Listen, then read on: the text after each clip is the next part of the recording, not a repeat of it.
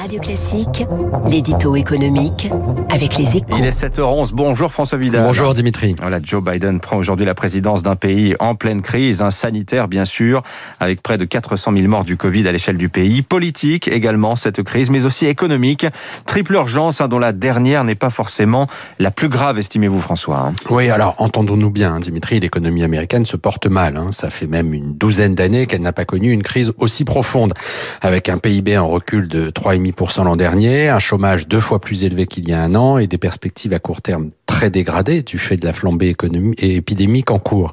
Mais le rebond pourrait être spectacu- spectaculaire car Joe Biden dispose de deux atouts maîtres pour relancer l'activité. Une campagne de vaccination XXL hein, qui doit permettre d'injecter 100 millions de doses pendant les 100 premiers jours de son mandat. Et puis euh, surtout un nouveau plan massif de soutien à l'économie de 1900 milliards de dollars euh, qu'il compte faire voter rapidement par le Congrès. C'est l'équivalent de 10% du PIB américain et ça viendra s'ajouter aux 3000 milliards déjà mobilisés. Alors d'ailleurs, la toute nouvelle secrétaire au Trésor, hein, Janet Yellen, a affirmé hier devant le Sénat, François, qu'il fallait voir grand pour soutenir l'économie. hein. Oui, en gros, l'administration Biden considère qu'elle peut dépenser sans compter, hein, et c'est vrai qu'elle en a les moyens, hein, grâce au soutien sans faille de la Réserve fédérale.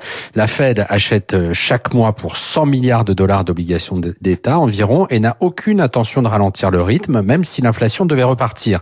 Dans ces conditions, le fait que la dette publique dépasse désormais les 100% du PIB, hein, une première en temps de paix aux États-Unis, n'inquiète pas grand monde dans l'immédiat. En tout cas, pas les marchés financiers, euh, qui sont au plus haut, ni les économistes qui viennent de réviser à la hausse leurs prévisions de croissance.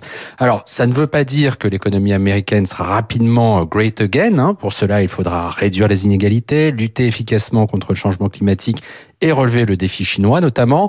Mais ce serait déjà un bon début pour le 46e président des États-Unis. Voilà, du privilège hein, d'avoir da- la banque centrale la plus puissante euh, du monde. Merci François Vidal des Échos. Joe Biden, évidemment, à la une de votre journal euh, ce matin, comme euh, à la une de beaucoup d'autres titres d'ailleurs de la presse française.